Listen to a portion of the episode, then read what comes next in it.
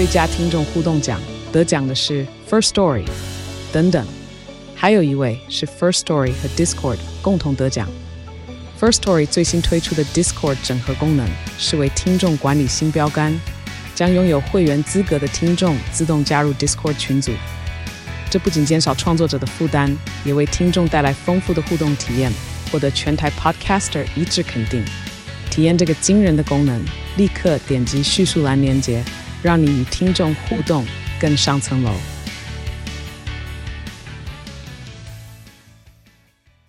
欢迎收听下班看电影，我们不是专业影评人，只是爱看电影的上班族。不但不专业，而且还很会爆雷。我是艾尔西，我是非线性。今天下班要看的电影是《失速母亲》。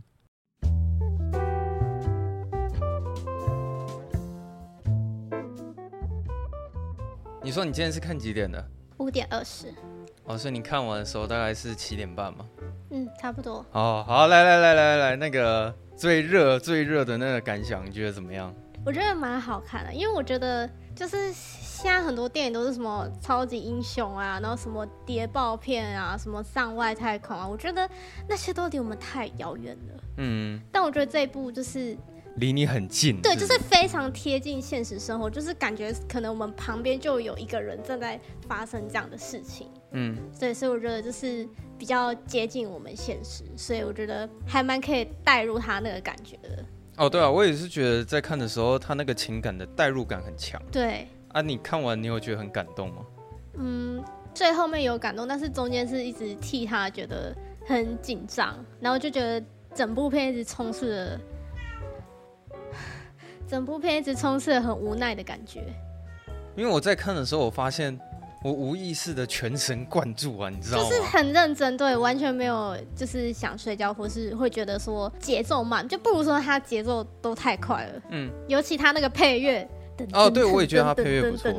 说实在，我觉得他其实拍的比动作片还要刺激。哎，我觉得好热，我想要开个冷气。哦，你刚刚没开冷气哦？对啊，可以开冷气吗猫你可不要堵在这边我要关门等一下我？处理一下。好了，反正我讲一下为什么我当初会去看好了。嗯，我当初会去看这部片，完全算是一种意外了。我跟朋友约好要去全球影城啊，可是我完全不知道要看什么。嗯，然后我就凭着我自己对电影的那个直觉，我就觉得说这部看起来应该会蛮屌的。哎呦，所以我就去看。结果好像也是因为在没有抱任何期待的情况下看的时候，他反而好像有吓到我。所以我给他的评价瞬间就蛮高的，嗯，可是也不是说对他没有评价他才那么好看了，可能是因为他本身就很好看。整部电影的那个焦点其实还蛮集中的。他在 IMDB 上面的评分是七点五颗星，嗯，然后他在烂番茄上面是一百趴的喜欢程度，嗯，可是只有十二个人评分，所以应该也是蛮少人看过的。然后 Metacritic 上面没有分数，就是我这边查不到。为什么啊？我也不知道哎、欸，这边就是在 Metacritic 上面好像查不到这部电影。哎、欸，它是什么时候上映的？为什么我都没有印象？我也没有印象哎、欸。首轮的话应该是在六月二号吧。那也没有没有很久以前啊。然后它在雅虎上面的评分是三点六颗星，哦，嗯、不是很高啦。而且好像只有两个人评分，两个人留言而已啦。嗯，那我来念一下这两位对于这部电影的看法，一个很长，一个很短啊。啊，一个五颗星，一个两颗星、啊。嗯，那个给五颗星的他说，想要先说全天下所有在职的父母辛苦了，特别是主要照顾小孩的那一位。嗯，啊，挂号，有些父母会丢包给另外一位，顶多出了钱就觉得自己有付出，那种就没什么辛苦不辛苦了。当然，女主角也有不少缺点，并不完全讨喜，也无法完全共情他做的很多错事。但他努力的在保有自我的同时，照顾着自己的两个孩子，是个拼命生活的好单亲妈妈。嗯，电影为他布置了许多难题，工作贷款的孩子啊，还外加在罢工的这个大环境下，对只想好好工作赚钱养家的人带来的冲击，所有事情挤在一个星期，多么煎熬的七天。结果更糟的是，第八天收到被开除的消息。真的。不过事情总会好转，第九天就收到了新工作的录取通知，并且是在游乐园收到的。果然，游乐园就是有一种魔力啊，而孩子提议想去游乐园，也让这位妈妈更加喜爱自己的孩子，也说不定。嗯，哎，他妈这个网友他很厉害，哎，对啊，其实他算是用很简短的方式讲出了这部电影的剧情，而且他还顺便讲出了这部电影的心得。嗯，好精简哦。有一个人他给两颗星啊，他说。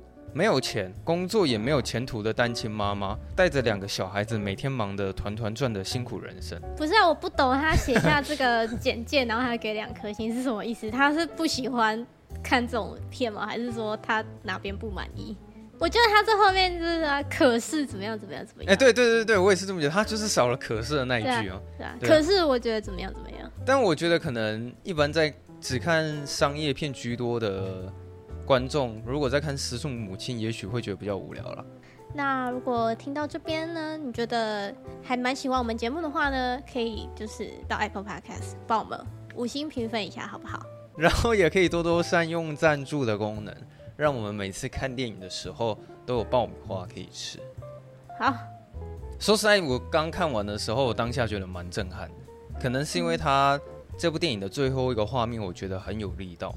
然后后来我稍微想了一下，其实这部电影它会让我比较有情绪上的共鸣，可能是因为它非常的平易近人，而且非常的写实。然后你甚至认为说，电影里面所发生的这些事情，完全就是在世界各地一直都在发生的东西。OK，他就是在讲一个，她是一个单亲妈妈嘛，嗯，她要独自抚养两个小孩，嗯，虽然他先生会给他赡养费。对啊，但就是可能先生可能也有点不是非常关心他们的生活，所以就是可能有时候他还要去跟先生要说，哎、欸，你这个月还没汇钱哦。嗯，对，他应该算是住在不是市区，但是他工作地方，哦、地方。对，比较偏僻一点，但是他工作地方在巴黎市区，所以他必须每天就是，我记得好像是四点多就要起床了，嗯，就要通车去巴黎市区工作。对啊，虽然看起来说他在他的工作上感觉是。很得心应手、游刃有余，而且他也是领班嘛，对。可是，但其实就是，我觉得他应该是有点不甘愿自己一直在这样的地方工作，哼。所以他一直想要去找更好的出路，嗯。可是殊不知，他这么简单，就是为了想要换一个工作，但是却付出了不少代价，这样。对，要付出很多代价，然后哇，要面临很多难题，才可以就是得到他最终想要的那个东西。对啊，嗯。而且我觉得最靠北的是那个罢工。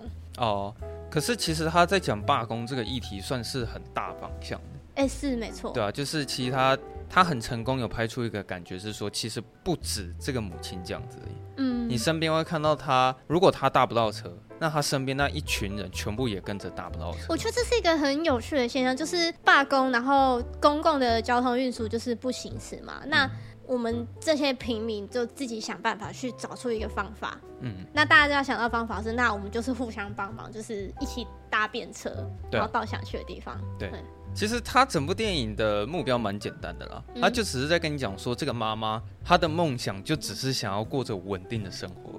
嗯，对。可是你会发现说，稳定的生活这个梦想，几乎是每个中年人都在追求的。就是说，我觉得其实现在稳定的生活不是。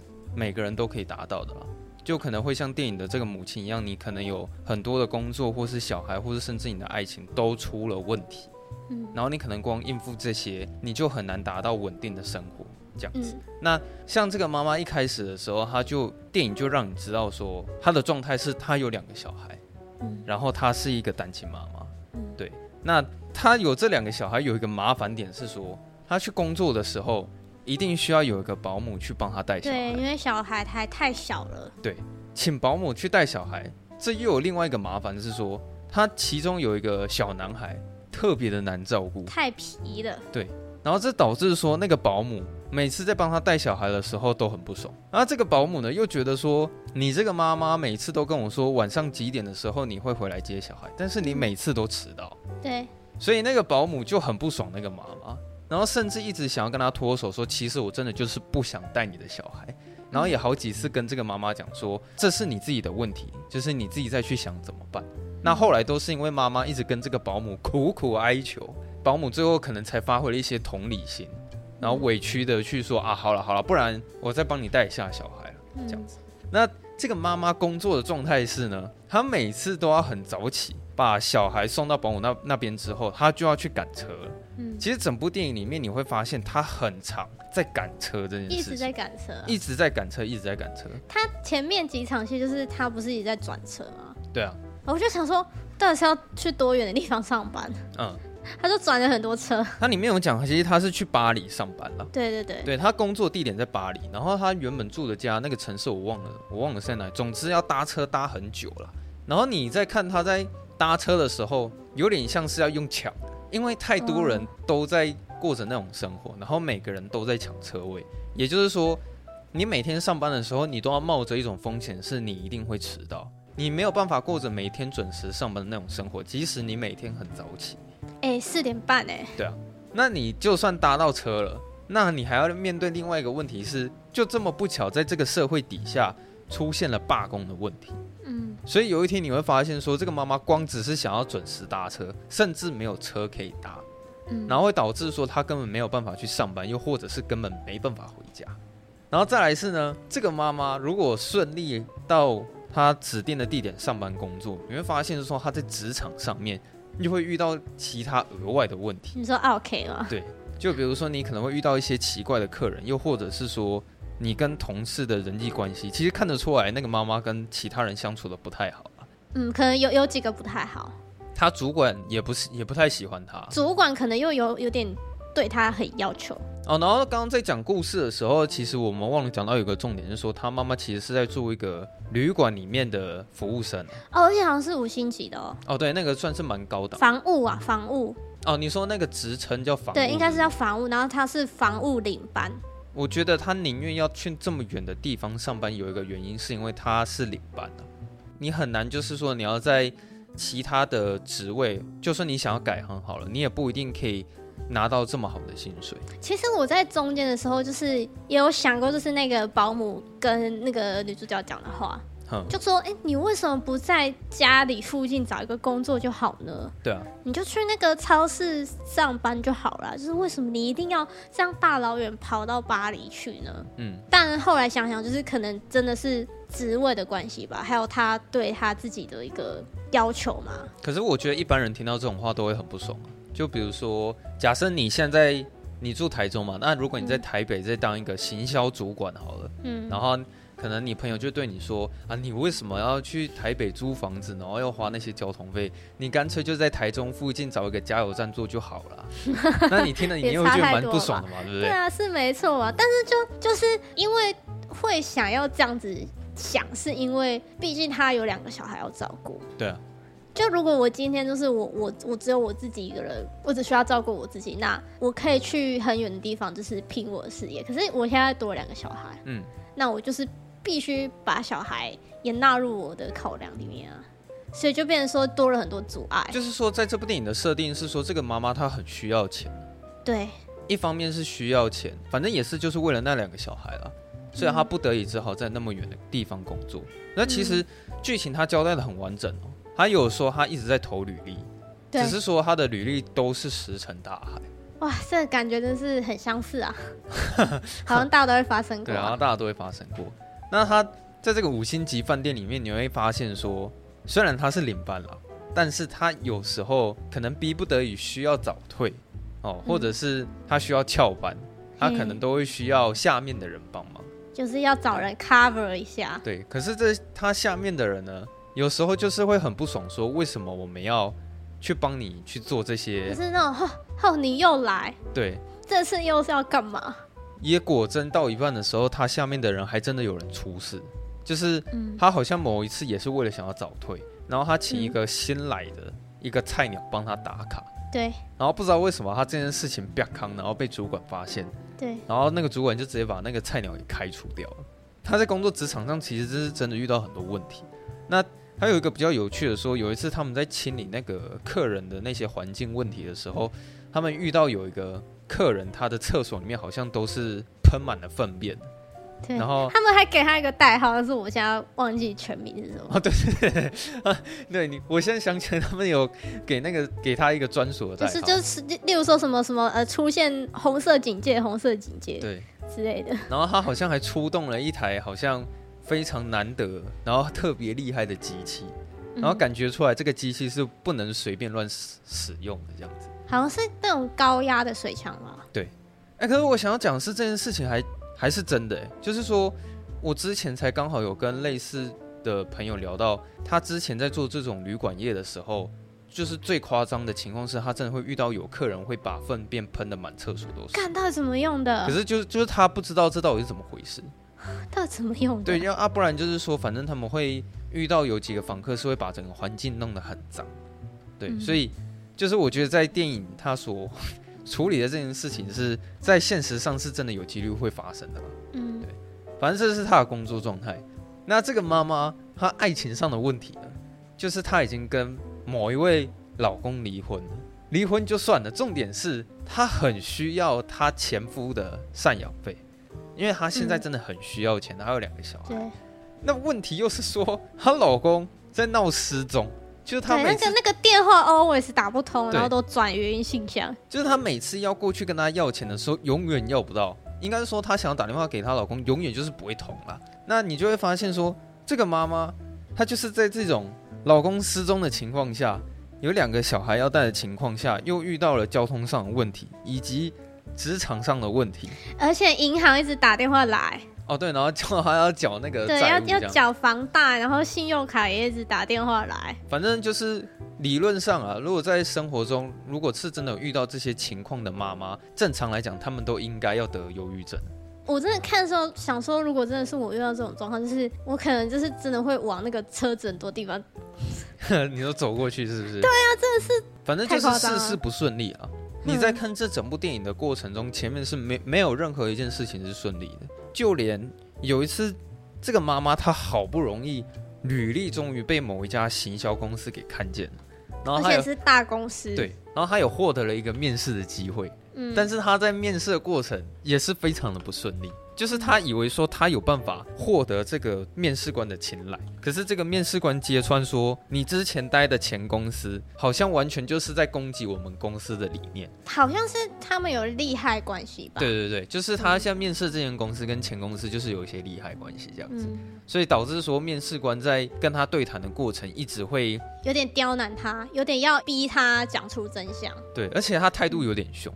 然后再来是说，我觉得那边很精彩，是因为其实那个妈妈讲的那些话，我听得出来，都是我们在面试的时候会故意讲的话，是有做功课的。对，我说啊，你为什么会选择我们公司呢？就啊，我因为我觉得贵公司真的是这个对对对业界很很大的一个，都会讲这种话。哎，我真的很喜欢他那边讲的台词，因为其实你看得出来说，他讲的那些内容，其实不是他真心想讲。他是在揣测说，这个面试官想要听我讲什么话，然后我讲给他听。他那一场戏给我的感觉是这样，我觉得我觉得女主角很会演了，对，应该是这样讲，她真的很会演。只是说她在讲到一半的时候，面试官就开始有点就开始在刁难她，说她发现她讲的那些开始没有用了，你知道吗？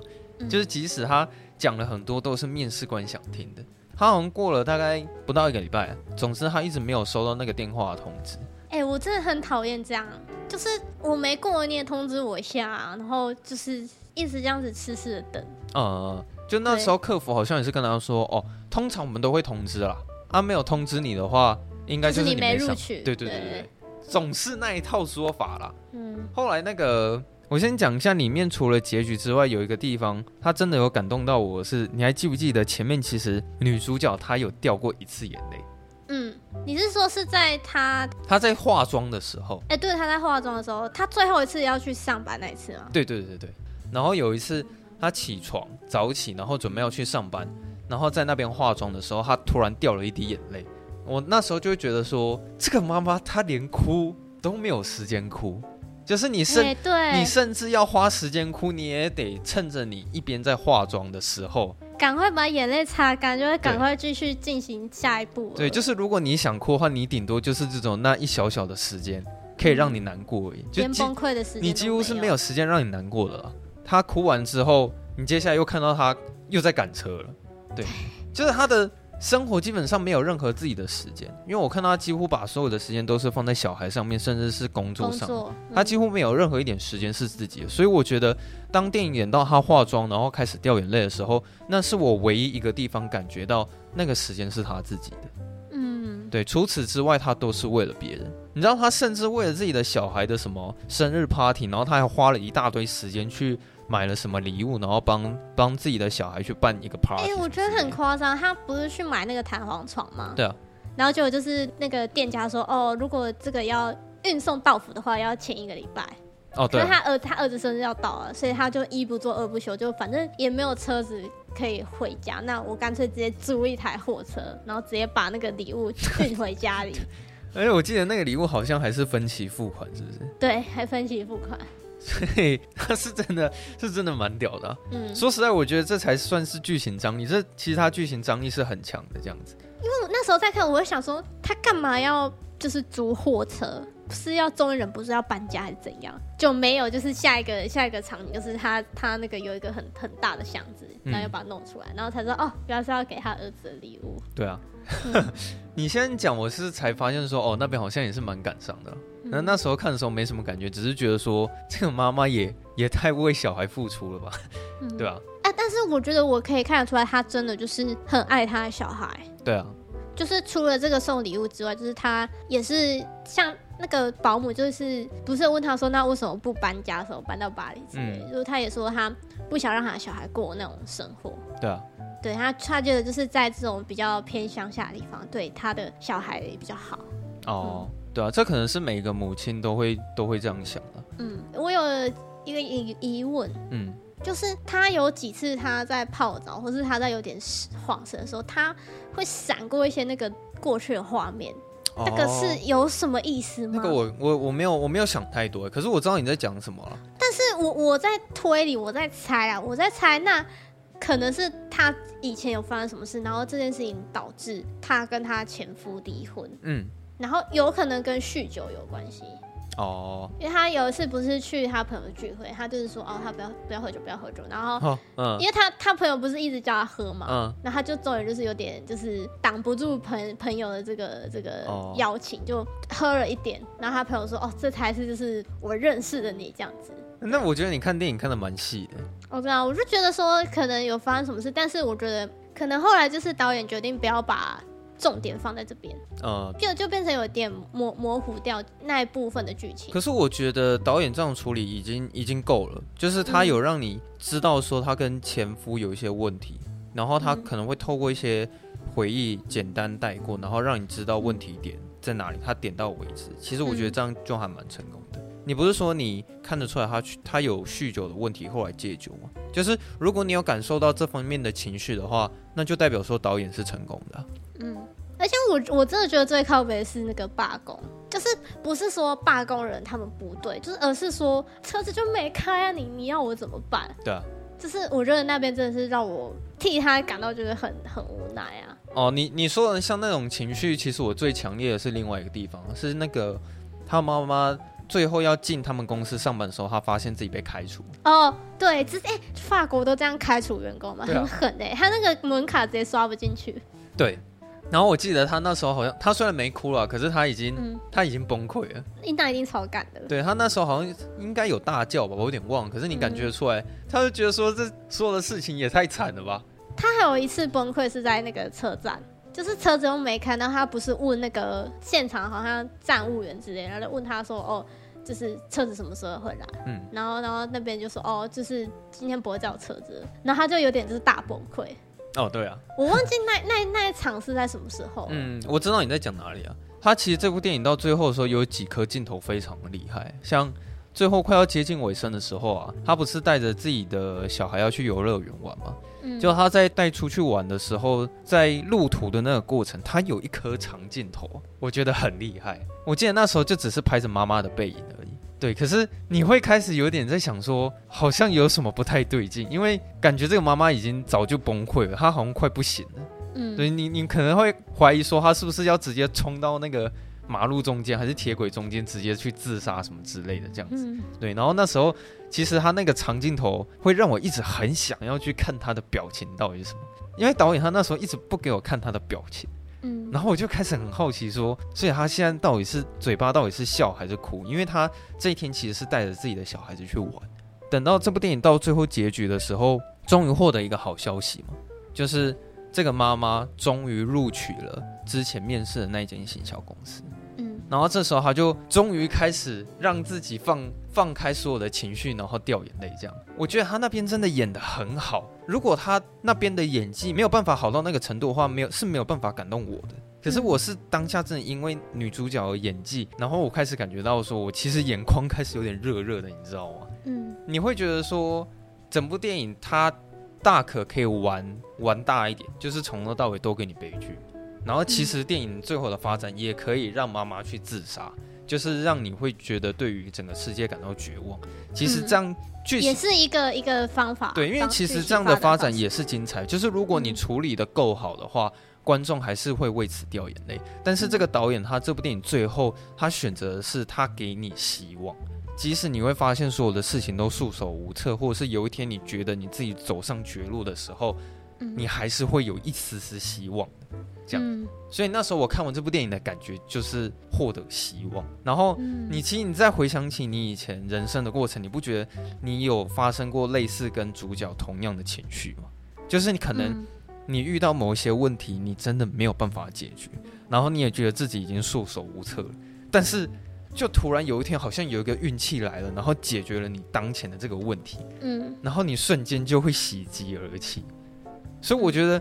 我那时候看到最后，当女主角开始哭的时候，我也跟着感动，是因为我觉得我有办法把情感投射在她身上，就是我可以为她同样的感到喜极而泣，这个情绪在里面。我觉得就是跟着她经历了这一切，这么多难关，然后这么多挫败，嗯，然后到最后，终于她得到这个好消息。就是在那个当下，其实是真的是真心替自己的角色觉得感到高兴，这样对，感到高兴，对啊，对。那因为他那时候哭泣不是因为悲伤，他是喜极而泣，对，然后甚至是有点感动。其实你看得出来，到那种他走到那个状况，然后发生的这种幸运的事情，他会突然变得是很感谢一切了。